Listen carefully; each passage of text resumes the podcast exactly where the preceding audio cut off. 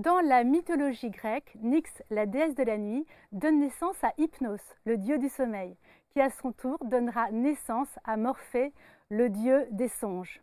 Ainsi, comme chacun sait, l'état d'hypnose est un état de rêve paradoxal ou de sommeil éveillé, propice au songe. Dans le clair-obscur de notre esprit se cache sans doute notre imagination.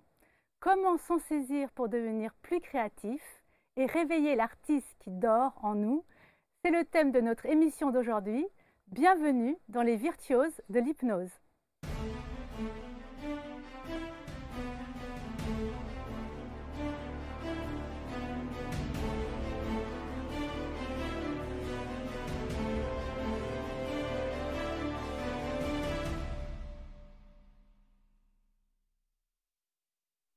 Pour développer notre créativité, euh, je suis accompagnée de deux écrivains férus d'hypnose, parce que l'hypnose et la créativité se marient très bien.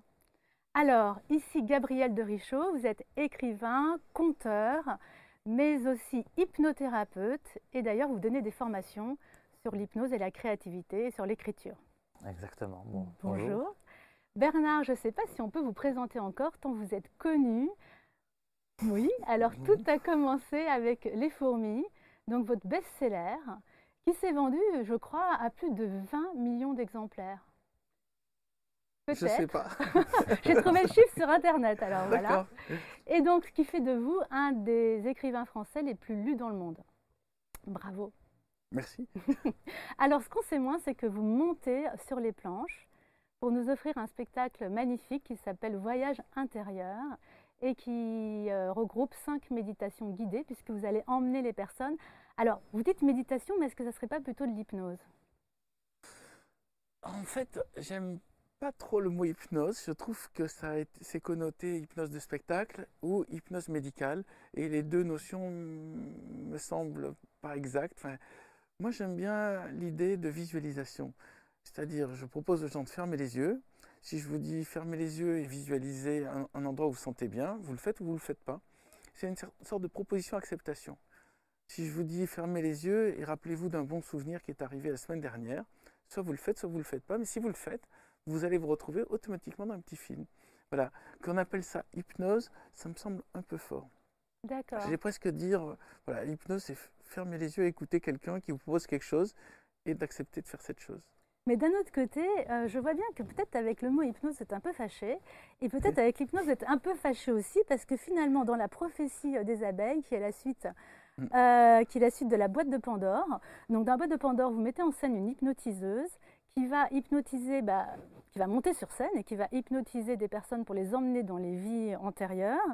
Et euh, au début de la prophétie des abeilles, on va retrouver nos deux héros. Mmh. Et là, vous lâchez un peu sur l'hypnose et sur l'hypnothérapie. Il va y avoir un procès sanglant. Et euh, j'ai l'impression que... Alors, il y a quelque chose avec l'hypnose qui vous dérange ou... Alors, il ne faut pas croire que tous les hypnotiseurs sont bien. Il ne faut pas croire que tous les hypnotiseurs sont mauvais. C'est un peu comme les médecins, les avocats ou les politiciens. Il y en a des bons, il y en a des pas bons. Mais il ne faut pas croire que tous les hypnotiseurs sont des saints. Même, euh, il ne faut pas croire que tous les gens qui pratiquent la méditation ou le yoga sont forcément des gens dans la lumière et formidables. Donc c'est justement dans le roman, je remets les, pendules à l'heure, je dis, il y a des bons, il y en a des pas bons. Il y a des gens qui utilisent cet outil, soit pour tromper les gens, soit pour les mettre dans des situations qui vont pas bien. Une fois, je me rappelle, euh, j'étais à Vichy et je me demande qui c'est qui a déjà pratiqué l'hypnose de régression dans les vies antérieures. Il y a une dame qui lève la main et je lui dis, bon, comment ça s'est passé? Elle me dit, très mal. Pour moi, c'était impossible que ça se passe mal.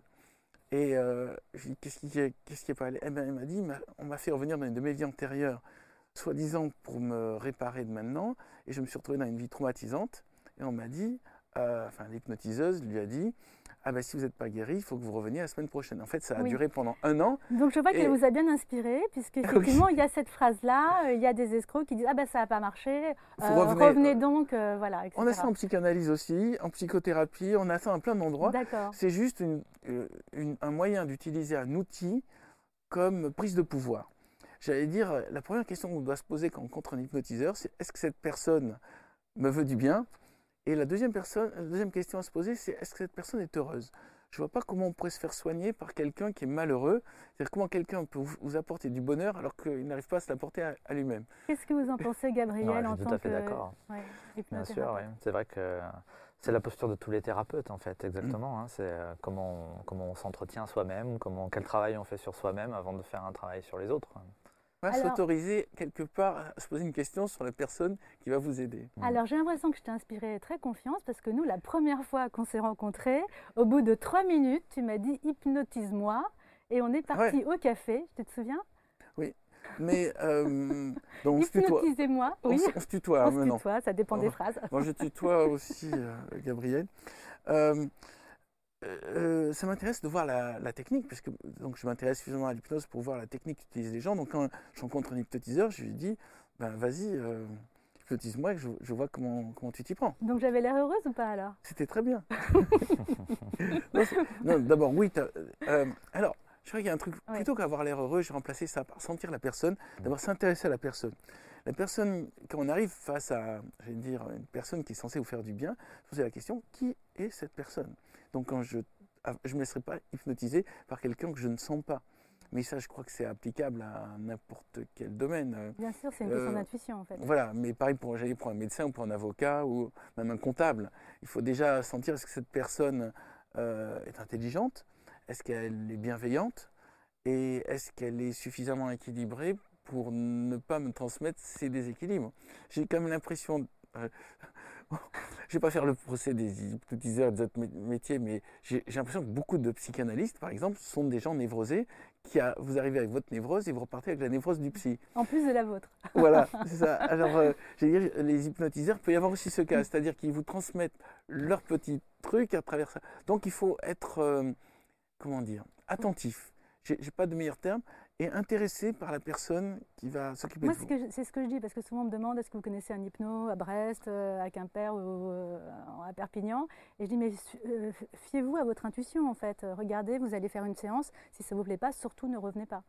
Ouais, mais c'est pas si simple parce qu'il y a le côté scolaire, c'est-à-dire que des gens, on leur a dit c'est vous qui avez le problème. Donc quand ils arrivent et qu'ils sentent que l'hypnose ça va pas, ils se disent c'est moi qui ai le problème. Ils ne pensent pas à remettre en question la personne parce qu'il y a écrit hypnothérapeute ou médecin. Mmh. Donc euh, les gens sont impressionnés par tout ce qui est euh, avec un petit titre ou un diplôme.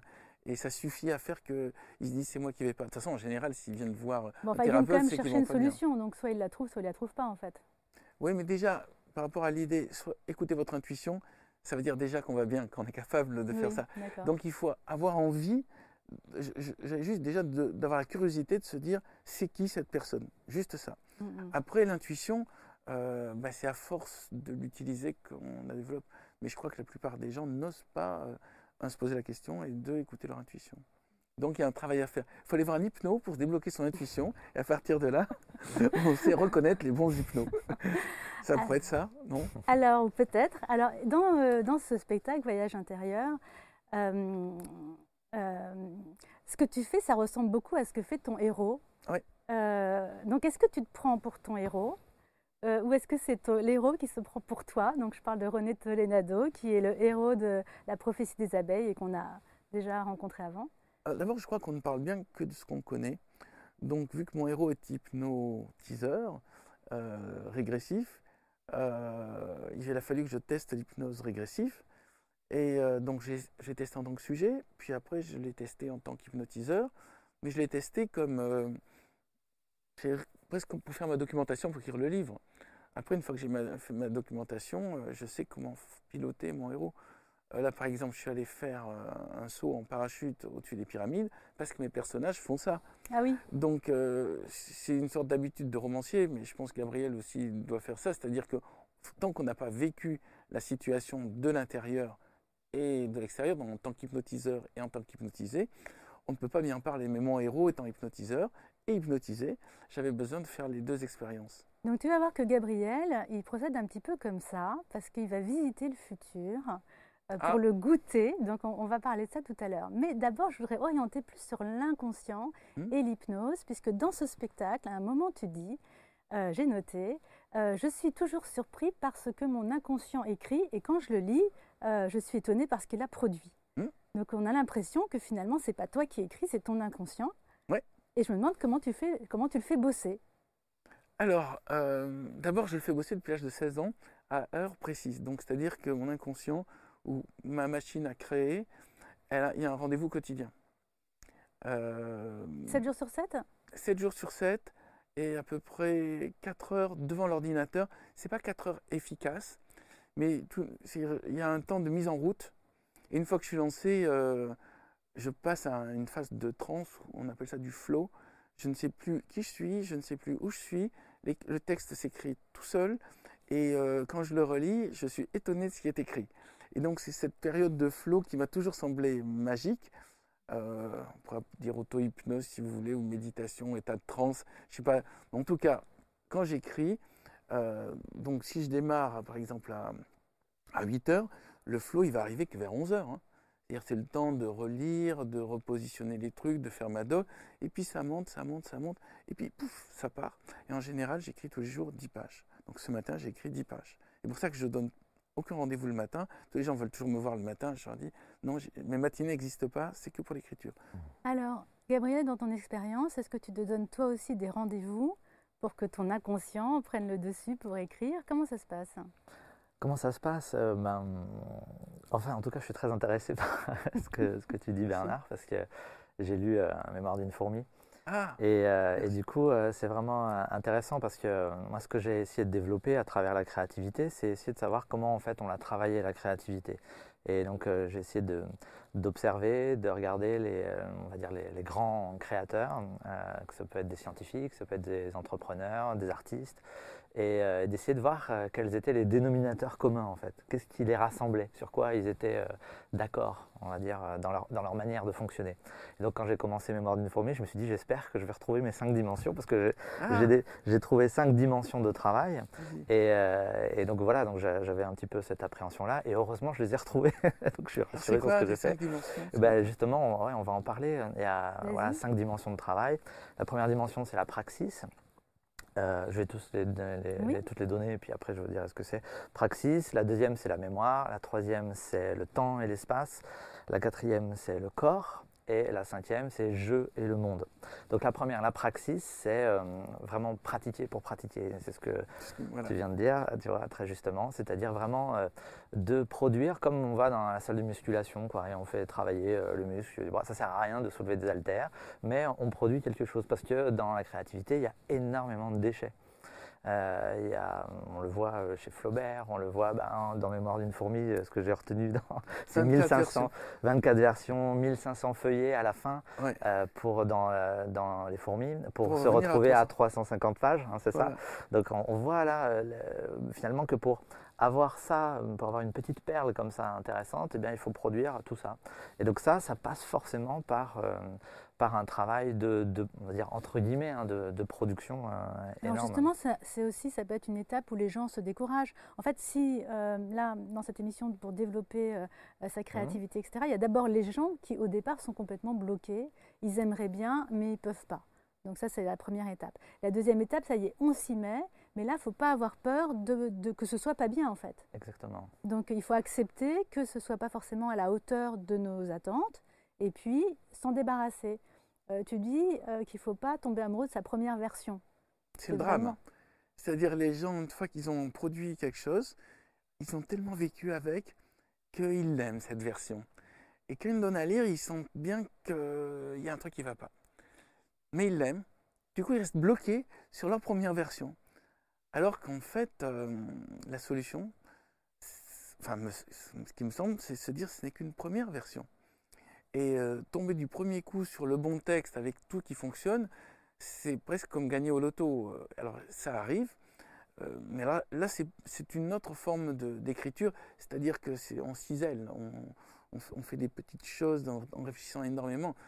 moi j'aime bien l'écriture au galop. On est à cheval, on y va et on fonce, et après il se passe ce qui se passe, et après on relit et c'est nul, mais au moins on l'a fait. Alors quand on relit, du coup, on est dans un autre état d'esprit. Parce que là, ah d'abord, tu fais au galop, et hmm. puis après, tu as, un esprit de conscience, enfin, tu as une conscience qui est un peu modifiée, justement, quand tu vas te mettre dans une énergie de trier ou de sélectionner ou de... Oui, si ce n'est que je, relis en... Alors d'abord, j'accepte l'idée de faire un mauvais livre. Première idée qu'on peut conseiller aussi à tous les créatifs, arrêtez de vouloir faire quelque chose de bien. Bon, t'exagères parce que toi, ton premier livre, c'est un best-seller, donc c'est facile, c'est facile de dire. N'ayez pas peur de faire des mauvais livres. Non, non, non. Alors attends, un mauvais texte. C'est-à-dire ma première version des fourmis était nulle. Était nulle pourquoi? Parce que je n'avais pas compris le mécanisme du suspense et que mes personnages ne tenaient pas debout. Mais je pense que ce qu'il faut dire aux, gens qui nous écoutent, qui veulent écrire euh, des bouquins, c'est pas grave de faire une première version qui ne fonctionne pas. Mais au moins elle existe. Par contre, on ne peut pas corriger une page blanche. Donc si vous faites rien par mmh. peur que ça ne soit, pas, ça soit pas assez joli, vous faites que dalle. Donc faites quelque chose de mauvais, bâclé, mal foutu, mais qui existe. À partir de là, vous avez un système dans lequel vous pouvez réfléchir à faire une deuxième version, dans lequel, un peu comme ce jeu de mastermind, vous posez une formule, peu de chances de tomber du premier coup sur la bonne. Bon, on vous indique combien sont bien placés et combien sont à la bonne couleur. Là, vous testez une deuxième formule. Donc sur les fourmis, j'en ai fait 24, 24 versions, et les 23 premières étaient mauvaises. Et il n'y a que la dernière qui était bonne. Donc pratiquer, pratiquer. Pratiquer. Pratiquer, pratiquer, c'est ça, exactement ça. C'est aussi euh, le principe du, carnet. On connaît tous le carnet de l'auteur, du poète ou du, euh, euh, ou du, peintre. En fait, on, connaît un peu moins les, règles qu'il y a derrière. En fait, on a un gros carnet comme ça, il faut le remplir en deux semaines. Il faut, ah il faut produire exactement beaucoup, beaucoup de matière. Euh, pour les écrivains, en tout cas particulièrement, euh, c'est un peu différent. Par exemple, les, sculpteurs, eux, ils ont une masse, euh, ils ont leur marbre, ils ont leur pierre, ils ont leur, leur matière. Quoi. Et à partir de là, ils cisèlent à l'intérieur, ils cassent, ils enlèvent, ils élaguent et ils cherchent la forme qu'il y a à l'intérieur. Nous, quand on est écrivain, bah, finalement, on n'a pas cette matière-là, il faut la produire d'abord. Donc, on essaye de le faire comme ça, par des heures régulières, c'est très bien aussi, en effet, de se trouver dans, des endroits où on va produire au maximum pour être dans cette forme de transe. Et puis, euh, et puis aussi, ce côté, ce censeur intérieur, on a tous hein, cette autorité à l'intérieur, euh, c'est exactement ce que tu dis sur euh, euh, vouloir faire un bon livre, quoi, hein, vouloir avoir le prix Nobel de littérature sur le premier bouquin. Quoi, bah oui, bah oui. Et bah, bah, non, en fait, ça marche pas comme ça, en effet. Et donc, c'est-à-dire, il faut vraiment enlever cette, cette, autorité en soi. Et pour les gens créatifs en général, même en entreprise, hein, quand on, on, vous demande de trouver des solutions par rapport à un problème et que vous êtes devant votre page blanche et vous essayez d'en chercher des solutions, si vous avez votre N plus un qui est juste au-dessus de votre épaule euh, là et qui vous regarde euh, au moindre truc que vous faites, vous n'allez rien trouver, ça ne va pas marcher. Donc il faut éloigner tous les censeurs et l'autorité et éventuellement différer notre jugement. C'est ça qui est assez intéressant aussi dans, les carnets. une posture de créativité et puis après dans un deuxième temps finalement dans une autre posture on pourra trier quoi. C'est ça exactement. Oui, le jugement sur le moment, il faut de l'expérience je pense. Euh, Bernard, tu me diras si si tu fonctionnes comme ça, mais c'est vrai qu'à force aussi de faire, et à force d'avoir trouvé quelques bonnes combinaisons au mastermind, on commence à avoir aussi quand même quelques idées assez précises. Et là, euh, le doute euh, qui est là, il peut devenir intéressant parce qu'il va nous aider à construire et, euh, et à, nous, à, nous, faire travailler et à, faire, à développer, on va dire, le, la forme. Donc toi, tu reçois en, tant qu'hypnothérapeute justement mmh. des artistes qui peuvent être bloqués dans leur écriture, dans leur piano, dans leur, dans leur dessin je, reçois, alors pas seulement des artistes, mais il m'arrive de, recevoir en effet des artistes.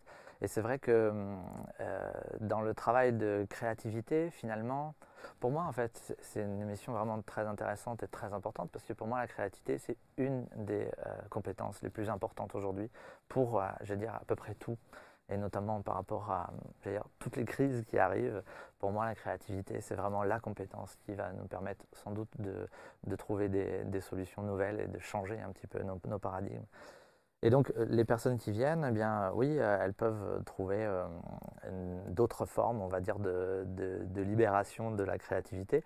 J'ai eu par exemple une fois une, pianiste qui, nous, donc, en hypnothérapie, on travaille beaucoup sur la dissociation, donc comment on se dissocie et comment on peut avoir des mouvements qui bougent tout seuls, en fait, et notamment des mouvements au niveau des mains. Il faut peut-être un peu expliquer euh, davantage, mmh. peut-être, ce que tu appelles la dissociation.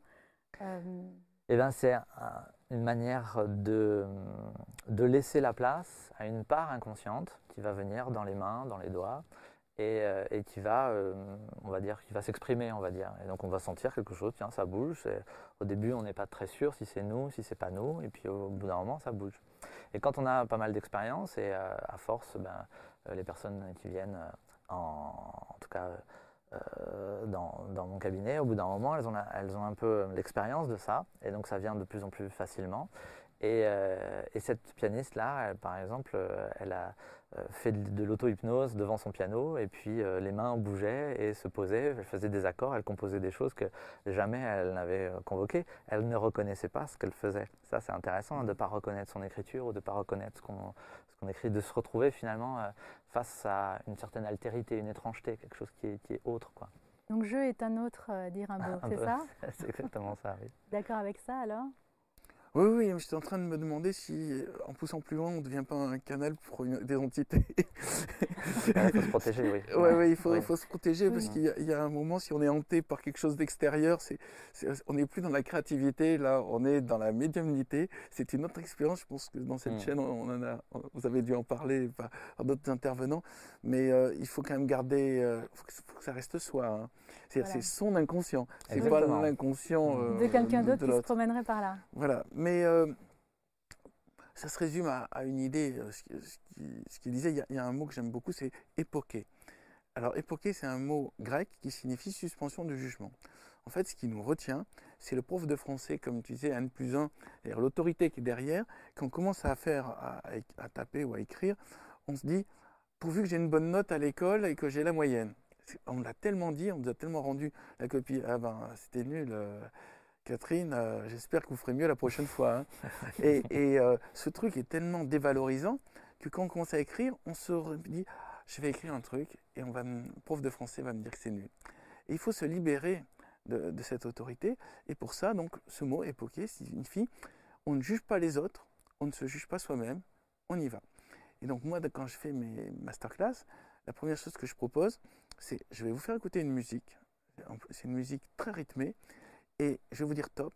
Et entre le moment où je vais vous dire top et le moment où je vais, enfin, top départ et top arrivée, vous devez écrire n'importe quoi sans vous arrêter. La règle, c'est par contre d'écrire n'importe quoi euh, avec aucun moment vous réfléchissez. Je ne veux pas de réflexion. Vous pouvez mettre des mots grossiers, vous pouvez mettre euh, l'absence de virgule, des fautes d'orthographe, mais par contre, il ne faut pas s'arrêter. Et je dis chaque fois, est-ce qu'il y a des gens qui se sentent incapables d'écrire n'importe quoi pendant six minutes? Il y en a toujours deux ou trois, ben, ils ont sur 50 qui lèvent la main, ils ne se sentent pas capables d'écrire n'importe quoi. Alors, vous voyez que c'est quand même problématique, le, N plus 1 que tu mmh. évoquais. C'est-à-dire, il est tellement là, interdit d'écrire n'importe quoi. Alors moi, en tant qu'autorité, je vais dire N plus 2, je vous autorise à écrire n'importe quoi, des conneries, sans virgule, sans verbe, tout ce que vous voulez, avec des mots grossiers. Et on y va. Et chaque fois, maintenant j'ai bien dû faire 10 000, 10, élèves depuis le temps que je fais ça. Non seulement ils y arrivent tous, mais en plus ils s'aperçoivent avec surprise que le n'importe quoi écrit sous époqué est souvent vachement intéressant. Hmm. Parce qu'ils n'ont plus la volonté de faire joli, de faire bien, d'avoir le prix Nobel de littérature. Ils ont juste, ils ont lâché le cheval et le cheval se met à galoper et ils s'aperçoivent que c'est rigolo et que le cheval, il va loin. Voilà. Et c'est ce cheval que. C'est ce, cheval, en fait, qu'il faut juste. Il faut enlever le harnais, il faut dire vas-y, amuse-toi, lâche-toi. C'est du plaisir, c'est pas sérieux. Et au pire, bah, ça n'intéressera pas les gens, c'est tout. Mais euh, tu n'auras pas une punition. Alors le deuxième, euh, le deuxième pilier du coup de l'imaginaire, la, ah oui, la deuxième euh, dimension, c'est la mémoire, en fait, qui est vraiment très importante. Vous parliez de mythologie tout à l'heure, en fait, les muses, les neuf muses, elles sont filles de Mnémosyné, la déesse Mnémosyné, et d'Hypnos aussi, le dieu du sommeil, mais plus de l'ombre en fait, de la part d'ombre qu'on peut avoir euh, en nous. Et donc la mémoire, c'est vraiment important parce que c'est un peu notre, notre cadre référentiel. Et, euh, donc, euh, euh, bah, par exemple, je, repense encore à, Mémoire d'une fourmi, où euh, en fait, euh, ben, on découvre tout un tas de références au fur et à mesure qu'on avance. Philippe Cadic, mmh. Stephen King, et des choses qui, vont nourrir en fait, en fait notre cadre référentiel. C'est un peu comme une boîte à Lego. si on a trois petits Lego bon, pour faire un vaisseau spatial ou, euh, une, euh, toute une aventure, euh, bah, on est un petit peu limité. Mais plus on a de, Lego, plus c'est intéressant, plus on peut bâtir des choses. Et aussi, dans notre boîte à Lego, ce qui est intéressant, c'est si on a toujours les mêmes, les mêmes cubes, là, vous voyez, les A6, A6, bah, c'est intéressant, mais pas encore. Si on a plein de formes différentes, encore plus, alors là, ça devient vraiment très intéressant. Donc la mémoire, ce cadre référentiel, il est important euh, d'être bien fourni et surtout d'être très différencié, avec des formes comme des écritures ou comme des, euh, des, choses qui nous intéressent, qui sont vraiment de façon très différente. On voit chez vous, par exemple, euh, chez toi, pardon, Bernard, euh, bah, tu t'intéresses à la science, tu t'intéresses à, tout un tas d'auteurs, tu t'intéresses à énormément de choses. Cette curiosité-là, elle vient nourrir ce cadre référentiel de plein, plein d'éléments très différenciés. Et ça, c'est quelque chose avec lequel on compose, d'accord hein, On compose de la poésie, on compose de, la musique, on compose tout un tas de choses. Parce qu'effectivement, dans ton livre, on apprend plein de trucs. Hein. C'est toujours très étonnant. moi, je trouve qu'il y a une dimension à la fois philosophique et puis euh, leçon de vie, et puis leçon de choses. Donc euh, j'en ai juste noté. Euh, est-ce que je les ai notées Alors oui, je voudrais quand même lire trois, trois lignes parce que je mm. trouve que c'est toujours saisissant d'avoir cette petite leçon. Une abeille vit en moyenne 40 jours, visite 1000 fleurs et produit moins d'une cuillère à soupe de miel durant cette période. Pour nous, ce n'est qu'une cuillerée de miel, pour, le, pour elle, c'est l'œuvre de sa vie. Alors moi, je trouve ça super sympa parce que tout d'un coup, on a une petite info donc, qui, arrive comme ça. Mm. Et puis on se dit, waouh, c'est chouette quand même. Alors la prochaine fois, je prendrai une cuillerée de miel. Du coup, je vais penser que c'est l'œuvre d'une vie d'une abeille. oui. Et puis après, on se pose la question, mais est-ce que c'est vrai ou pas en fait? C'est un, apiculteur qui me l'a dit. C'est un apiculteur qui te l'a dit. Bon, bah, J'essaie de privilégier l'oral sur l'écrit, c'est-à-dire pas prendre des sources, des livres, mais de discuter avec les gens. Ce qui, ce qui veut dire que par moment, euh, mes sources euh, je ne peux pas dire, c'est parce que j'ai discuté avec l'agriculteur, donc c'est un peu compliqué à prouver. Euh. Mais c'est ce que j'apprécie, moi. C'est pour ça que j'apprécie d'avoir le mot roman, ce qui ne m'oblige pas à dire, attendez, vous allez retrouver la même information dans les autres livres, c'est juste euh, un moment où j'ai reçu ces infos. Et donc il y a beaucoup aussi de, il y a beaucoup aussi de réflexion sur le fait de lâcher prise, parce que justement il y a une grosse discussion sur, on a deux personnages qui arrivent très bien à régresser dans les vies antérieures et qui vont vivre des aventures formidables, puis il y a une jeune femme qui elle bah, n'y arrive pas, elle est complètement coincée, donc elle est très rationnelle, scientifique, etc. Mais surtout, elle veut tout contrôler. Donc je trouve qu'il y a une très belle description euh, des personnes qui, par rapport à l'hypnose, euh, sont toujours dans le... Dans le, contrôle. Hier, hier quand j'ai fait le spectacle, j'ai demandé est-ce qu'il y a des gens qui pensent qu'ils sont incapables de faire une régression à leur vie antérieure parce que pour eux, ça serait un lâcher-prise et qu'ils veulent tout contrôler? Mais euh, donc il y avait à peu près 300 personnes. Sur les 300, il y en a 10 qui ont levé la main. J'ai dit, vous allez quand même essayer, vous me direz après si ça a marché. Et ça, ça, a plutôt marché. Je crois qu'il y en a sur les 10, il va y en avoir 7 sur lesquels ça a marché, 3. Mais euh, c'est la, la, peur de, de, de lâcher prise. C'est-à-dire qu'on en revient à l'éducation. Nos parents nous ont dit, vous devez jamais vous laisser aller, vous devez tout contrôler, vous devez vous débrouiller pour que les choses rentrent dans une logique. Moi, ils m'ont dit tout, tout, le contraire. Hein. Ils m'ont dit vas-y, vive les artistes. Résultat, tu es hypno. Et tu es là aujourd'hui. Oui, c'est vrai. Mais en fait, quand on essaie de favoriser là, toute la créativité des gens, finalement, c'est pour que les gens ils sont, qu'ils aient une, comment dire, une activité artistique quelque part. En quoi c'est important d'être un artiste? En quoi c'est important d'avoir cette activité finalement, que ce soit euh, faire de la peinture, euh, enfin des loisirs créatifs, ou, d'arriver à se projeter finalement sur un, sur un média Je laisse Gabriel répondre en premier. Pour moi, la créativité, donc je disais tout à l'heure, oui, c'est une compétence très importante. Pas seulement, euh, pas seulement être artiste. artiste, après, c'est une vocation, c'est aussi des chemins de vie. Est-ce qu'on veut développer ça ou pas?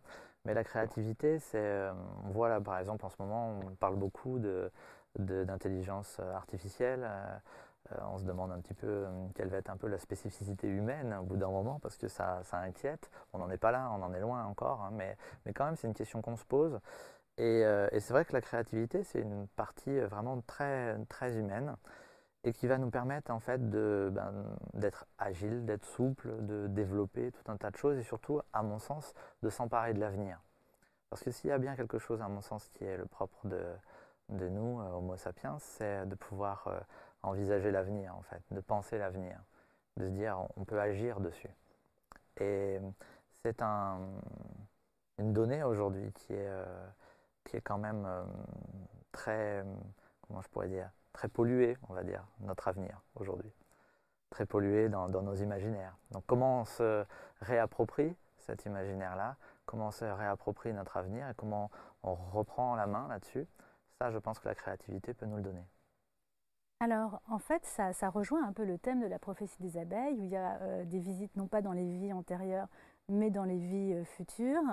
Et euh, je vais juste faire une petite aparté avant qu'on aille dans le futur, parce que je trouve que c'est étonnant de la façon très simple, finalement, où tu déclenches ces visualisations. Donc, je vais me permettre de lire un tout petit passage. Bien, Imaginez qu'au lieu de descendre l'escalier qui mène au couloir de vos vies passées, vous empruntez l'escalier qui monte vers le couloir des dizaines d'années futures. Vous voyez des portes sur lesquelles sont inscrits des chiffres. Chacun indique un nombre d'années dans l'avenir. 10 c'est dans 10 ans, 20 c'est dans 20 ans, 30 c'est dans 30 ans. Ouvrez précisément cette dernière porte. Vous arrivez tous dans le même décor harmonieux, un jardin printanier ensoleillé avec un grand arbre au milieu. Mm. Donc là, on est vraiment dans ton spectacle d'hypnose en fait. Hein. T'emmènes les gens euh, dans le passé, dans leur enfance, et il t'amène les gens aussi dans le futur. Et donc, pour euh, élaborer ce futur, la créativité, c'est important. Mais alors, comment intervient l'hypnose là-dedans? Alors, l'hypnose, on saute une dimension, parce que la troisième dimension, c'est temps et espace, mais on y reviendra peut-être après. C'est la quatrième dimension, c'est euh, le corps. Et le corps, c'est les états modifiés de conscience.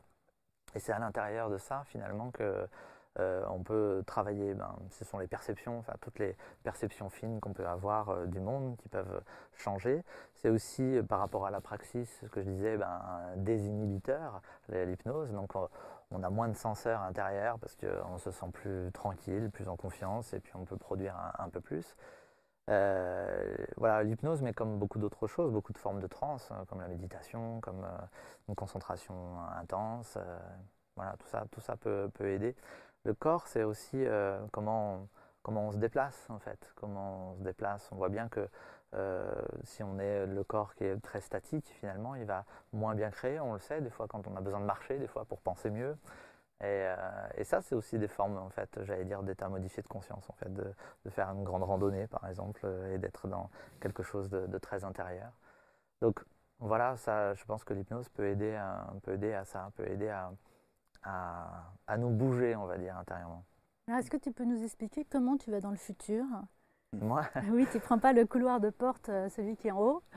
Alors, moi, je, je, bah, je travaille déjà, euh, alors je, suis peut-être un, peu trop cérébral, mais c'est vrai que je travaille d'abord sur de la documentation, où j'essaye de voir un petit peu comment d'autres ont pensé l'avenir, à partir de signaux faibles, d'expériences qu'il y, a eu euh, dans le monde, de choses intéressantes. parce que moi, ce que je cherche, c'est à, travailler sur des futurs plutôt souhaitables, hein, un avenir qui, inspirant, qui fait envie, on a envie d'y aller. Pas complètement idéaliste, hein, pas complètement utopique, mais, euh, un, futur qui soit intéressant. On se dit, tiens, c'est possible, c'est possible de, vivre comme ça, et c'est intéressant. Donc je pars déjà de cette documentation-là, et après j'essaye de l'éprouver en me mettant moi dans une forme d'auto-hypnose et, euh, d'essayer de me projeter dans cet univers et d'essayer de voir ce que ça me fait dans le corps en fait. Comment, qu'est-ce qui se passe euh, au niveau des sens, euh, quelles impressions j'ai, euh, qu'est-ce que ça me fait. Et j'en apprends beaucoup en fait. Et du coup, après, dans mon personnage ou dans mes personnages, eh bien, je sais ce qu'ils peuvent un peu vivre parce que je me suis projeté, on va dire. C'est un rêve, c'est en fait une visualisation. Mais visualisation, c'est euh, même ce que tu fais, c'est plus qu'une visualisation. Visualisation, c'est que le sens de, la vue. Mais en fait, ce sont les cinq sens. On rêve de façon euh, très puissante, on, l'expérimente. Hein, dans, nos rêves, euh, on peut ressentir, on peut toucher, on peut goûter, on peut entendre des tas de choses. Donc c'est ça, c'est rêver avec nos cinq sens et se projeter dans des univers différents. Et du coup, en apprendre sur cette expérience. Parce que notre cerveau, il ne fait pas la différence entre ce qui est, euh, j'allais dire, réellement vécu et le rêve. les neuroscientifiques se sont aperçus de ça. C'est les mêmes euh, zones du cerveau qui s'allument euh, avec les électrodes, donc c'est assez intéressant. On voit même que les sportifs aussi travaillent là-dessus, hein, sur ceux qui font des grandes descentes en ski, etc. Ils imaginent tout ça et c'est exactement les mêmes zones de cerveau où on voit même aussi les, c'est pour ça qu'il y a beaucoup de sportifs qui pratiquent euh, l'hypnose en fait, mmh. qui peuvent travailler un geste puisque ça active les mêmes zones du cerveau que si c'était. En fait, l'expérience vécue en hypnose, d'ailleurs, c'est un peu la base de l'hypnothérapie, c'est-à-dire l'expérience qu'on va vivre en hypnose crée les mêmes euh, connexions neuronales que si c'était une vraie expérience vécue. Mmh. Et donc, on peut s'appuyer sur cette expérience vécue en hypnose pour euh, avoir des nouveaux comportements et changer des choses. Par exemple, Mais les, pilotes de la patrouille de France, par exemple, ils travaillent comme ça. Ça coûte cher, en fait, de, de, s'entraîner, en fait. Donc, du coup, ils le font beaucoup euh, mentalement, quoi. C'est ce qu'on appelle des préparations mentales. On, utilise d'autres mots, mais, mais, en fait, c'est euh, une, une, dissociation qui fait qu'on se projette dans, un, dans, un, dans, dans une réalité, en fait, rêvée. Alors toi, tu as créé l'école du Centaure, qui est donc une école de créativité et d'écriture en fait. Et donc du coup, tu, introduis l'hypnose dans, ces modules-là. J'imagine que tu, tu, ça, avec emmènes les gens en fait. Comment ça se passe? Mmh, Avec l'atelier du Centaure, euh, il y a plusieurs horizons. Donc chaque horizon est en fait une, formation de deux jours et demi à peu près. Hein. donc, donc euh, sur l'horizon 1, on voit les cinq dimensions dont j'ai parlé euh, tout à l'heure, on, les expérimente un petit peu et on expérimente notamment sur la partie corps, et eh bien on expérimente euh, le samedi après-midi cet état dissocié de, de, l'auto-hypnose et de savoir comment on peut s'en servir. On ne fait pas du tout de thérapie à ce moment-là, on, dit bien aux inconscients ou aux parties inconscientes que c'est les, parties inconscientes les plus joueuses en fait qui veulent venir et qui veulent nous aider et on, s'initie à ça. Après, il y a d'autres horizons. Il y a un horizon 2 qui est plus sur euh, le temps et l'espace, parce qu'on le voit moins dans l'horizon 1. C'est cette, fameuse troisième dimension autour du temps et de l'espace, où là, euh, on travaille vraiment euh, sur les notions de saison. dans, cette dimension-là, le, temps et l'espace sont intimement liés. Alors, je ne comprends pas, c'est-à-dire que tu, avec ce temps et cet espace, il y a encore des, des moments d'hypnose oui, c'est alors c'est une formation plus, on va dire autour de, je vais dire un gros mot, hein, mais de la gestion de projet pour artistes. Ah oui, c'est un gros mot. Mais le temps et l'espace, c'est aussi comment on est sentir. Après la créativité là? Non, en fait, on est entre les deux. On est, on est, on poursuit en fait, parce que euh, vous voyez. L'atelier euh, du, peintre, euh, de l'écrivain, etc. J'aime bien le mot atelier, c'est l'anagramme de réalité. C'est-à-dire qu'un artiste, concret en fait. En réalité, quand on crée, on, doit être dans quelque chose de très concret, on, est très dans le réel. Quelqu'un qui veut créer et qui est complètement dans, dans, les nuages, ça marche pas en fait. On n'a pas à la fin. À la fin, il faut bien donner un, roman, il faut bien donner une peinture, il faut bien donner euh, quelque chose de réel, de concret. Donc c'est ça qu'on essaye de travailler. Mais c'est surtout d'essayer de sentir quelles sont par exemple euh, nos saisons intérieures. par exemple, euh, Nicolas Poussin euh, a beaucoup travaillé là-dessus. Il y a une œuvre incroyable au Louvre euh, des quatre saisons de, Nicolas Poussin. Il y a une pièce, le Louvre en général ils font jamais ça, mais il y a une pièce exprès juste pour cette œuvre, ou quatre murs, avec à chaque fois euh, un tableau par, par mur, où on a ces quatre saisons. Et en fait, de façon allégorique, Poussin, il parle de ce que c'est que la création. Donc le printemps, on est plutôt sur quelque chose de, de l'ordre de l'exploration de l'ordre de, la connaissance, parce que le printemps de Poussin, c'est euh, dans la, liturgie biblique, hein. c'est Adam et Ève, avec euh, Ève qui décroche la pomme. Et donc ce fruit de la connaissance, en fait, c'est ça qui est intéressant, c'est que, c'est que ce fruit de la connaissance, il est goûté, il est pris. Donc c'est ça l'exploration, en fait, du, début. Il y a beaucoup de forêts, et la forêt, c'est euh, souvent symbolisé comme l'inconscient, comme le mystère, comme donc il y, a, voilà, il y a quatre tableaux comme ça qui racontent un peu quatre étapes. Et des fois, savoir un petit peu où est-ce qu'on en est, nous, dans nos saisons. On en est où en fait? Et des fois, il y a des saisons d'hiver, ça sert à rien d'écrire, ça sert à rien de faire quelque chose parce qu'on est sec, on est vide et on a besoin de se régénérer. Alors, euh, dans, donc, le centaure, en fait, c'est une allégorie de, de l'inconscient? Pour moi, le centaure, en fait, c'est quelle est notre part animale en nous? Et l'inconscient, pour moi, nous rappelle ça, en fait qu'est-ce qui vient nous rappeler notre, animalité. je parlais du corps tout à l'heure, nos perceptions. Euh, des fois, il va dans un sens, nous, on veut aller dans un autre parce qu'on est pris par une pression sociale, euh, sociétale, euh, par des injonctions. Alors que le corps, lui, il aspire sans doute à faire autre chose, à faire des ruptures peut-être, à, aller ailleurs. Et c'est essayer de se réaligner avec cette part animale. Et le centaure, parce que euh, Chiron, qui était un des, des, premiers centaures, c'était un, un, soignant. Il soignait les autres, un grand sage, et euh, qui était très aligné avec, euh, avec son corps. J'ai l'impression d'être dans un, dans un roman de, de toi, Bernard, parce que tout d'un coup, hop, on a une petite anecdote, on a une petite histoire, on a un petit morceau de la mythologie. Euh, pardon, je t'ai interrompu. Donc voilà, le centaure, Chiron. le centaure, voilà, symboliquement, moi je trouvais ça vraiment intéressant. J'aime beaucoup cette idée de, part animale et de renouer avec ça. Il y a une force en fait dans le centaure quand même, il y a une puissance. Hein. Exactement, une grande puissance, une sauvagerie aussi. D'ailleurs, l'horizon 4, je l'ai appelé l'élégante et sauvage course des centaures, qui est l'accompagnement. Cet, horizon 4, c'est plutôt un accompagnement individualisé. Mais c'est vraiment ça, c'est d'un seul coup, il y a quelque chose d'à la fois d'élégant et sauvage dans, dans cette connexion avec soi et avec son, son, son, corps, avec aussi toutes ces énergies qui sont souvent un peu euh, je sais pas, on, les éloigne, on, les, mm. on, se sépare de ça, parce que souvent il y a des injonctions pour nous séparer de notre puissance. donc là, c'est retrouver notre puissance, essayer de, voir ce que ça donne, si on la lâchait un petit peu, si on lâchait les brides un peu, euh, qu'est-ce que ça donne Et c'est intéressant d'explorer ça. Donc du coup, la chevauchée du centaure, c'est un peu laisser libre cours aussi à l'inconscient de faire les choses. Ça, ça, pose la question de qu'est-ce que c'est que l'inconscient en fait? Mm-hmm. Et toi, euh, Bernard, dans, les romans et puis sur scène, tu dis voilà, il y a la porte de l'inconscient, prenez la clé, euh, ouvrez la porte. Donc c'est comme si l'inconscient était un lieu. Oui, il faut le visualiser. Donc euh, moi je visualise, j'aime bien l'image de l'iceberg. Il, y, a, une partie immergée qui est le conscient, et puis enfin émergée, une partie immergée, ils auraient dû mmh. mettre deux mots beaucoup plus différents, euh, qui est l'inconscient. Et l'inconscient, euh, c'est ce qui fait nos rêves, comme en parlait Gabriel, c'est ce qui fait notre inspiration, qui fait notre créativité. Et euh, moi, je trouve personnellement que mon inconscient est plus intéressant que mon conscient. La personne qui parle, c'est mon conscient, mais la personne qui écrit les bouquins, c'est mon inconscient. Donc je, je, trouve que... C'est en bonne compagnie en tout cas. Ouais, mais euh, la, connexion n'est pas si évidente. Et d'ailleurs, je commence ce spectacle en demandant aux gens euh, qui sait qui note ses rêves, cest à dire qui sait en fait qui a une curiosité sur son inconscient. Tout à l'heure, tu posais la question sur la créativité. Euh, pourquoi Quel intérêt d'être créatif Je crois que c'est ça.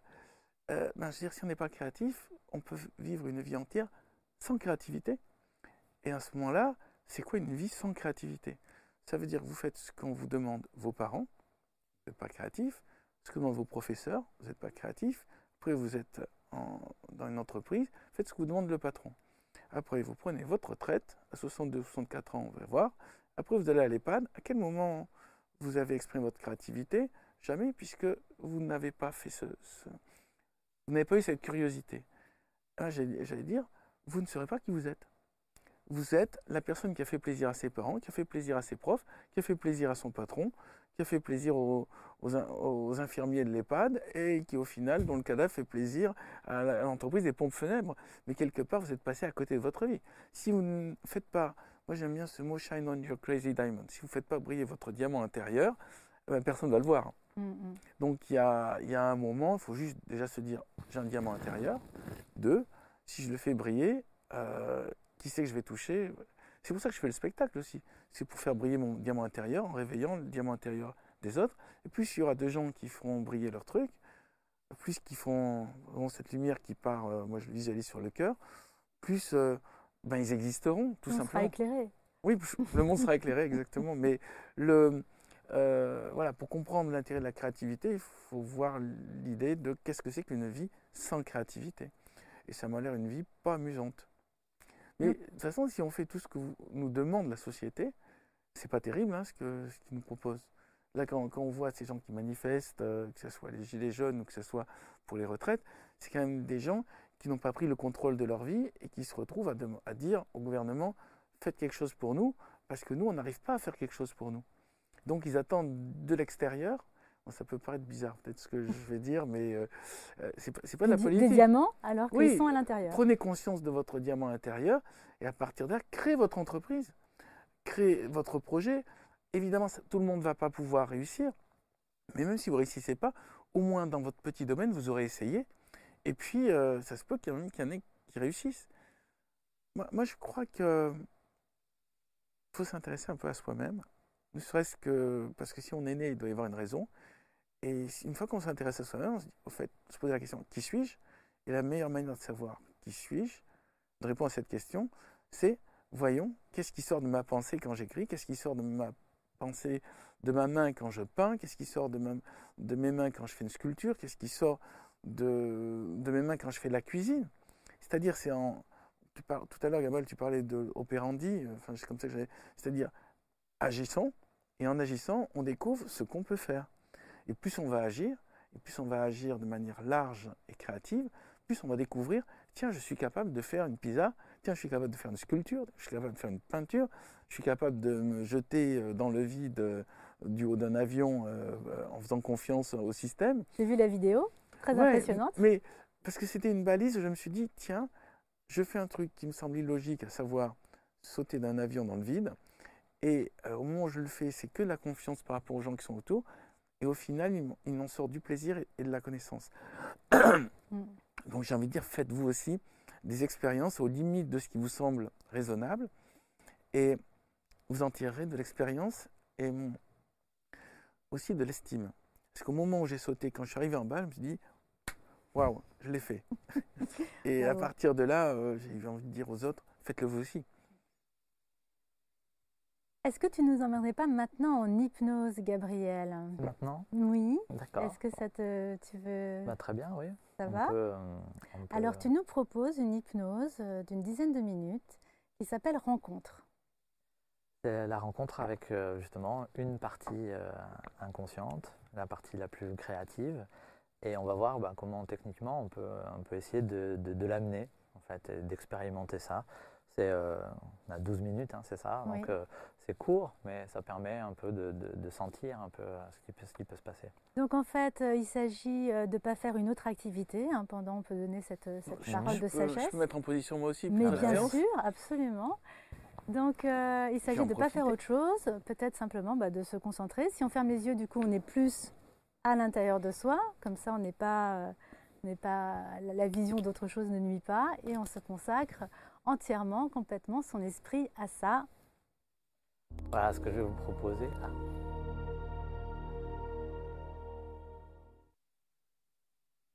Alors ce que je vais vous proposer, c'est de vous asseoir vraiment le, mieux possible, mais plutôt au bord de votre chaise, si vous avez une chaise, ou de votre fauteuil, et puis d'avoir un peu les, bras assez libres devant vous, parce qu'à un moment donné, je vais vous demander de mettre les, mains ou les bras euh, l'un devant l'autre. Pour l'instant, ben, vous pouvez fermer les yeux et puis vous concentrer sur euh, votre corps. Simplement, euh, voilà, euh, écouter ma voix et puis essayer de mettre votre attention sur des parties du corps, par exemple sur la plante de vos pieds, et puis de remonter progressivement. Puis à chaque fois que votre attention elle sera sur une partie du corps, eh bien, cette partie du corps va se détendre. C'est comme une lumière qu'on va mettre là, à cet endroit. Et donc, très bien, sur la plante de vos pieds, ça remonte au niveau des chevilles, ça peut remonter au niveau des mollets. Tranquillement, vous faites remonter comme ça votre attention au niveau des genoux, au niveau des cuisses. Un arc a énormément de ses habitudes et qui se met exactement dans la bonne position. Voici pour euh, la méditation, qui est une position tout à fait possible aussi. Vous vous mettez aussi ben, la manière que vous souhaitez. L'idée c'est de lâcher aussi la respiration sans essayer de la contrôler, vous l'observez. Remontez au niveau des cuisses, remontez au niveau des fesses, comment vous êtes assis. Puis peut-être que vous voyez aussi qu'au niveau des hanches, ça bouge un petit peu. Peut-être pas, peu importe. Vous remontez aussi au niveau des hanches, du ventre, du bas du dos, devant, derrière. Vous remontez encore au niveau du buste, de la poitrine. Relâchez toujours cette respiration, laissez-la faire, laissez-la agir. Le dos aussi, les omoplates, le cou, la nuque. Et au niveau du visage, derrière la tête, le haut du crâne. Essayez de sentir vos cheveux quand vous en avez. Et de sentir aussi comment ça tire aussi vers le haut, comment il y avait un fil comme ça au-dessus du crâne qui vous poussait vers le ciel. Et puis vous redescendez au niveau des épaules, au niveau des bras, des coudes, des avant-bras, des poignets, des mains, des doigts. Et je vais vous demander, là, avec le minimum de force, vous pouvez rouvrir les yeux juste quelques secondes et regardez, vous voyez, je mets les mains juste l'une en face de l'autre, comme ça, avec le minimum de force. Vraiment, c'est vraiment très détendu. vous pouvez refermer les yeux à nouveau. Et là, je vais parler directement à votre inconscient et inconscient. Je vais te demander de venir dans les doigts, dans les mains, dans les poignets, dans les coudes, dans les épaules. De venir, de prendre le plus de place possible, là, maintenant. Très bien. Et de faire sentir à la conscience ta présence inconscient. Faire sentir à la fois par des fourmillements, par de la chaleur, mais aussi par du mouvement. Par exemple, les mains elles peuvent se rapprocher l'une de l'autre jusqu'à ce qu'elles se touchent. Et vous, dans votre conscience, eh vous observez, vous êtes toujours dans cet état d'observation. De la même façon que vous avez laissé respirer, parfois ça respire de façon consciente, parfois inconsciente, mais là c'est pareil, ça bouge et vous laissez agir.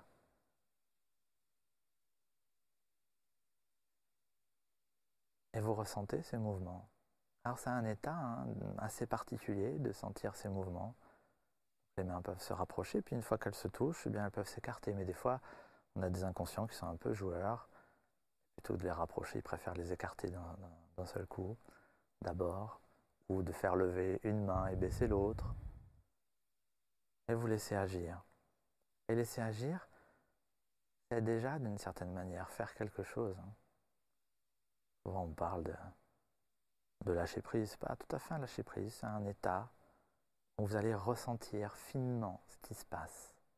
Essayez de sentir, voilà, le mouvement des mains se rapprochent toutes seules, sans que vous fassiez quoi que ce soit, que ce soit vraiment le plus automatique possible. Vous allez sentir une force comme ça. Demandez à cet inconscient de devenir encore plus fort maintenant.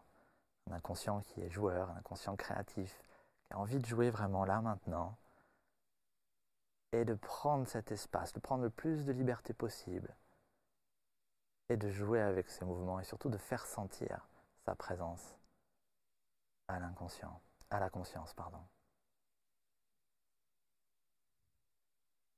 Alors vous voyez, les mains, elles peuvent se rapprocher jusqu'à ce qu'elles se touchent, mais elles peuvent aussi s'écarter. Vous pouvez sentir comme un gros ballon qui se gonfle entre les paumes de vos mains, qui va gonfler, gonfler, gonfler de plus en plus et de mieux en mieux, et qui va pousser du coup les mains.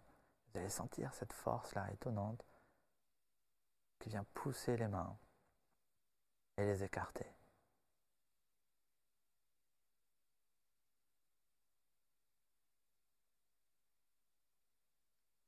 Prenez le temps de ressentir ça. Et inconscient, prends le temps aussi de te développer, de faire sentir à la conscience ta force, ta puissance, ta liberté.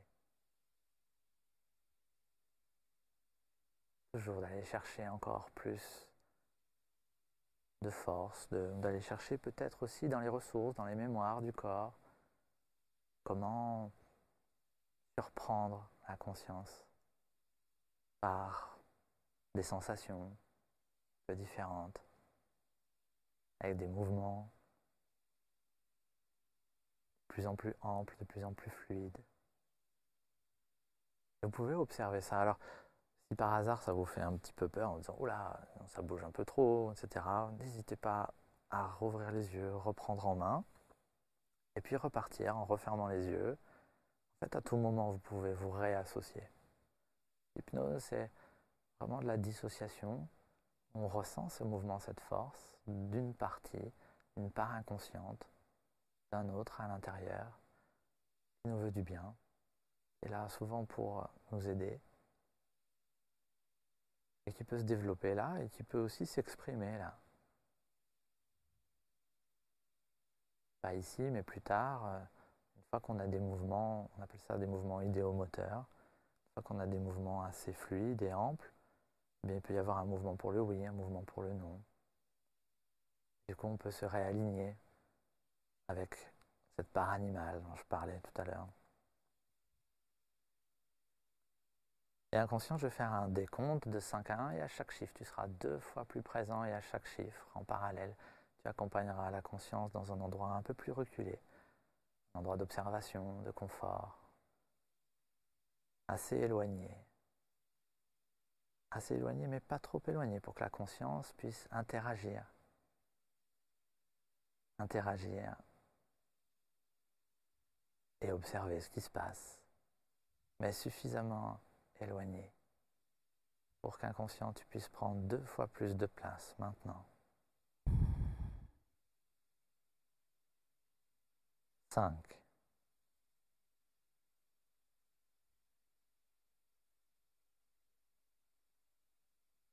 Quatre.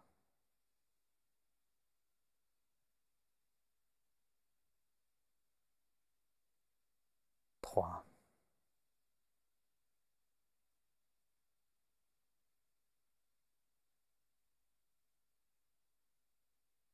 Deux.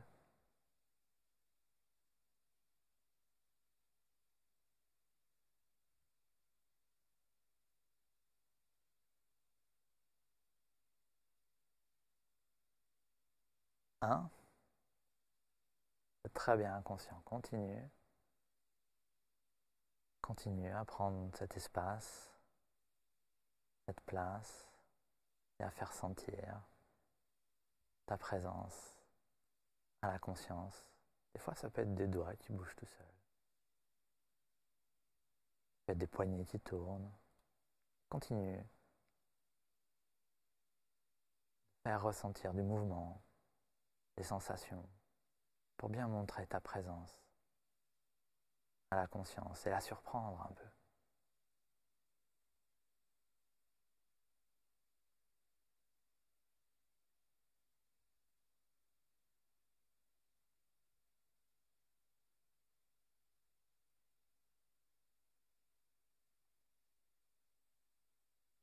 Les mouvements commencent à être un peu plus fluides, amples, un peu plus libres aussi, Bah, comme c'est une partie inconsciente, créative, qu'on a demandé de faire venir comme ça au devant de la scène, bah, je vais te demander, conscient, de faire remonter à la conscience une idée, un projet, quelque chose qui est peut-être sur le feu, ça peut être ce que vous êtes en train d'écrire en ce moment, ou peut-être autre chose. Peu importe le projet, hein, ça peut être euh, un projet d'entreprise, ça peut être un projet qui vous est personnel, n'importe quoi. Quelque chose qui est important pour vous. Et inconscient, je vais te demander de faire remonter une idée, à la fois peut-être une idée qu'on avait déjà en tête, qui était là, qui était euh, en périphérie, qu'on voyait venir, mais peut-être aussi une idée nouvelle, un peu étrange. Me dis, tiens, c'est bizarre ça. Et la faire remonter à la conscience, qui pourrait apporter, en fait, une nouveauté, une pierre à l'édifice, et de la faire remonter à la conscience. Et alors comme on a plein d'idées en tête, plein de choses viennent, est-ce que c'est ça qui vient de l'inconscient ou pas? On peut parfois se poser légitimement la question. Alors ce que je vous propose, c'est de remettre vos mains l'une devant l'autre et de penser très fort à l'idée qui vous est venue, et vous allez dire à votre inconscient que c'est bien cette idée-là? Et si c'est oui, les mains se rapprochent. Et non, les mains s'écartent. Pensez bien à cette idée qui est peut-être un peu étrange, un peu nouvelle, un peu drôle, un peu farfelue. Demandez si c'est bien ça qui l'a fait remonter l'inconscient. Si c'est ça, les mains se rapprochent. Sinon, s'écarte. Alors si c'est pas ça, eh bien, vas-y, inconscient, continue de faire remonter cette idée, à la chercher loin, et puis remonte là à la conscience. Et recommencer. Et si c'est ça, si c'est la bonne idée, eh bien, continuez d'y penser, d'y songer, de la développer, voir un petit peu qu'est-ce que ça implique de prendre cette idée un peu étrange, un peu nouvelle. Et puis de continuer avec des propositions, de demander à l'inconscient, mais ça veut dire que du coup, dire peut-être qu'il faudrait que je fasse ça. Et si c'est oui, les mains se rapprochent. Sinon, les mains s'écartent. Et vous voyez, c'est comme ça qu'on travaille souvent avec euh, l'hypnose. On voit ici cette hypnose dissociative. C'est qu'à chaque fois, eh bien, on va demander validation à l'inconscient. On ne va pas interpréter, on ne va pas spéculer. Le thérapeute en face, il ne va pas inventer des choses ou induire. Simplement, on va vérifier. C'est bien ça que tu as fait remonter? Oui ou non?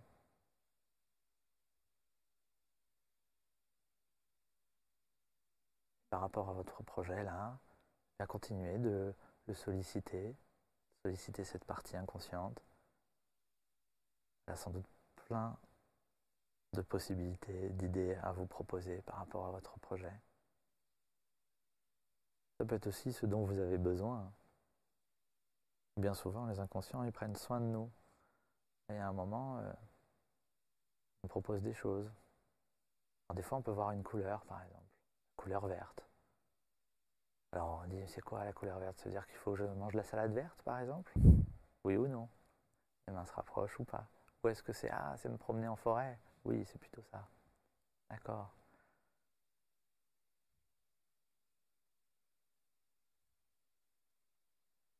Et dans cette dernière minute, ensemble, je vais vous proposer de revenir à maintenant. Je vais faire un compte de 1 à 5. Et à chaque chiffre, vous serez de nouveau ici, là et maintenant. Au 1, vous allez reprendre en main vos mains, les bouger, les bouger volontairement, les frotter. Au 2, vous allez pouvoir eh bien, bouger vos poignets, vos bras, remercier en effet, comme le fait Bernard là, remercier l'inconscient d'avoir été avec nous et de nous avoir proposé ça. Au 3, vous inspirez, vous expirez, vous bougez le plus possible les pieds, les jambes, les coudes. 4 et au 5, vous êtes parfaitement là, ici et maintenant. Et vous savez que c'est bien parce que 15 minutes d'hypnose, c'est l'équivalent de 2 heures de bon sommeil. C'est plutôt bien. Donc bonjour. Donc on revient. Plaisir. En douceur, voilà. Donc en fait, c'est un peu, c'est de l'auto-hypnose euh, et donc d'une rencontre en fait avec la partie consciente et la partie inconsciente qui peuvent se rencontrer avec des choses qui émergent, des visualisations, des idées et puis de vérification auprès de euh, cet inconscient. Voilà, importante cette vérification, d'aller vraiment vérifier si les idées qu'on a, c'est bien lui qui les a apportées ou est-ce que ça vient du flot de la pensée. Donc de vérifier ça. Et donc euh, ça donne un peu des fois, ça nous pose un problème parce que franchement, soit c'est des trucs euh, un peu étonnants, un peu farfelus, un peu très étranges, mais c'est comme ça aussi qu'on va chercher l'étrangeté, l'autre, quoi, hein, de, de, soi, quelque On chose considère que du coup, l'inconscient est comme un sage intérieur, alors qui va nous, nous, indiquer des bonnes choses pour nous. Alors ça, ce sont des croyances, mais c'est possible. C'est-à-dire mm. qu'en fait, on se rend compte, on n'a rien pour vérifier que l'inconscient est vraiment un sage à l'intérieur de nous, mais en fait, on se rend compte que d'avoir cette croyance-là, ça nous facilite la vie sur beaucoup de choses mhm. et que de, suivre ça. Après, en travaillant avec, en hypnose, en travaillant en auto-hypnose, en travaillant sur la dissociation, finalement, on se rend compte que les inconscients ou les parties inconscientes grandissent aussi, c'est-à-dire deviennent de plus en plus sages parce qu'elles ont accès à de plus en plus d'informations en fait dans l'immense réservoir euh, d'informations qu'est l'inconscient. Au début, c'est parties, c'est des petites parties qui ont accès un petit peu à certaines choses et puis qui progressivement se développent. Alors ça a marché? Mhm. Oui. Je suis bon client. Tu bon client. Moi aussi, je suis bonne cliente, surtout que je démarre très souvent bah, comme ça en fait. Euh, pour entrer en hypnose, donc j'ai pas forcément fait euh, les rapports parce que moi ça part direct. Bah, ça part. Il y a une voix sympathique qui, mhm. participe. Je crois que la voix est, très importante.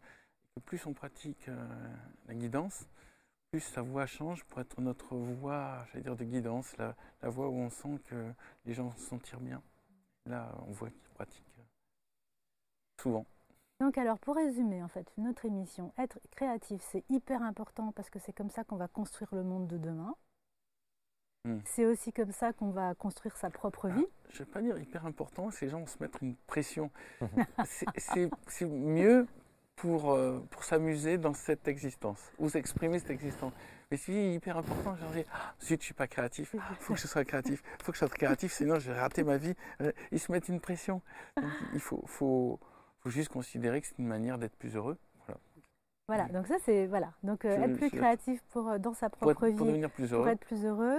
De ton côté, toi, c'est vraiment l'idée quand même d'une transformation de société quand même quelque part, de d'aborder euh, la créativité par rapport au futur, mais il faut dire que tu travailles pas, mal la pression, mais c'est vrai que par rapport à l'avenir qu'on nous propose aujourd'hui, oui, ce serait bien qu'on arrive à être plus créatifs tous, tous, ensemble et surtout collectivement en fait.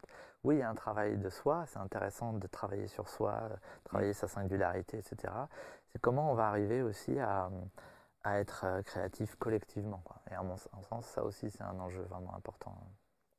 Parce que toi, tu travailles avec des sociétés, des organisations donc... Euh, oui, avec des entreprises, avec des avec services publics aussi. Par exemple, j'ai travaillé euh, sur les cinq dimensions de la créativité pour euh, des cadres dirigeants de, du ministère de la Transition écologique, par exemple. mais aussi avec d'autres entreprises privées, parce qu'en fait, tout le monde se rend compte que la créativité ou cette, ce travail-là, cette compétence-là, elle est essentielle pour le développement de toute activité humaine et surtout aujourd'hui.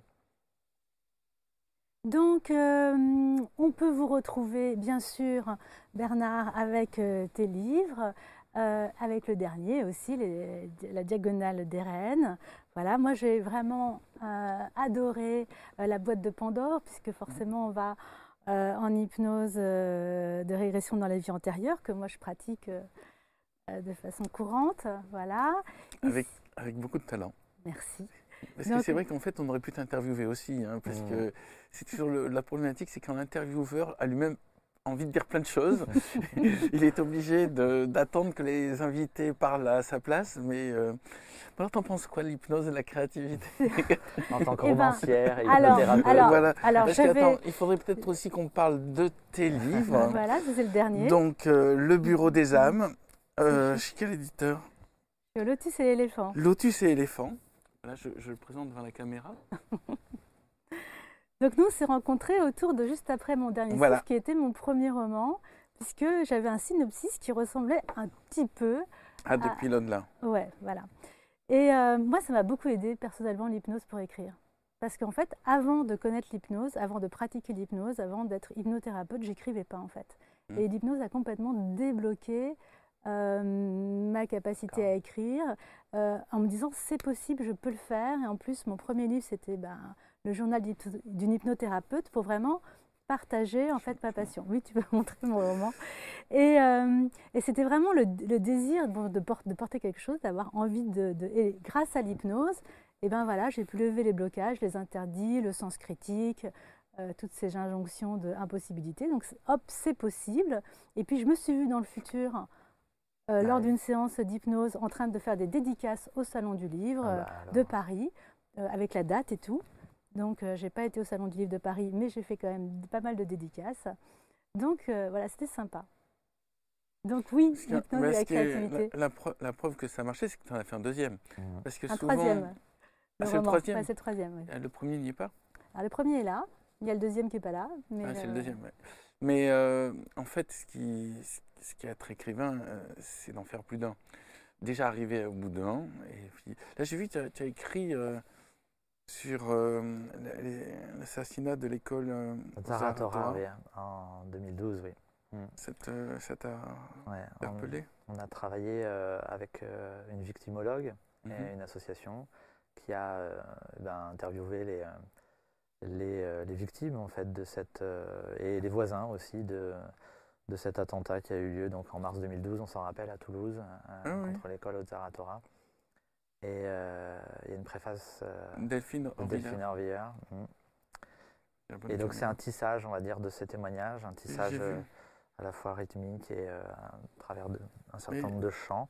Mais tu l'as fait comme de la poésie aussi. Exactement. Avec et ça, c'est ton livre poétique. Et ça, c'est une Qui a reçu un prix, le prix René Lenot. c'est ça, le prix René Lenot en 2017.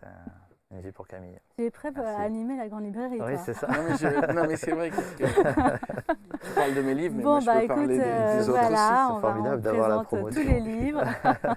la promotion pour quelqu'un qui a vendu plus de 30 millions de livres dans le monde. Non, non, mais euh, maintenant, chaque, la, le soleil brille pour tous et plus on sera lumineux tous autant qu'on est. voilà. Donc moi, je, j'invite les, gens qui nous entendent à découvrir aussi votre travail. Et donc le, mot de la fin, ce serait quoi? Allumez votre lumière intérieure, faites briller votre diamant. Prenez du plaisir à, faire, briller votre diamant. vous n'êtes pas là que pour faire plaisir aux autres. Vous pouvez à un moment faire plaisir aux autres en faisant briller votre diamant intérieur. Voilà. J'ai pas, mmh, j'ai rien préparé, donc euh, c'est. Bah écoutez, ce qu'on souhaite. Et, Gabriel, ça brille, oui. Bah, j'aime bien cette, euh, cette, idée de faire briller euh, soi pour briller ensemble, en fait. Mmh. Bah, voilà, il y, a toujours cette idée que serait une vie si on n'est pas créatif ou si mmh. on n'est pas lumineux?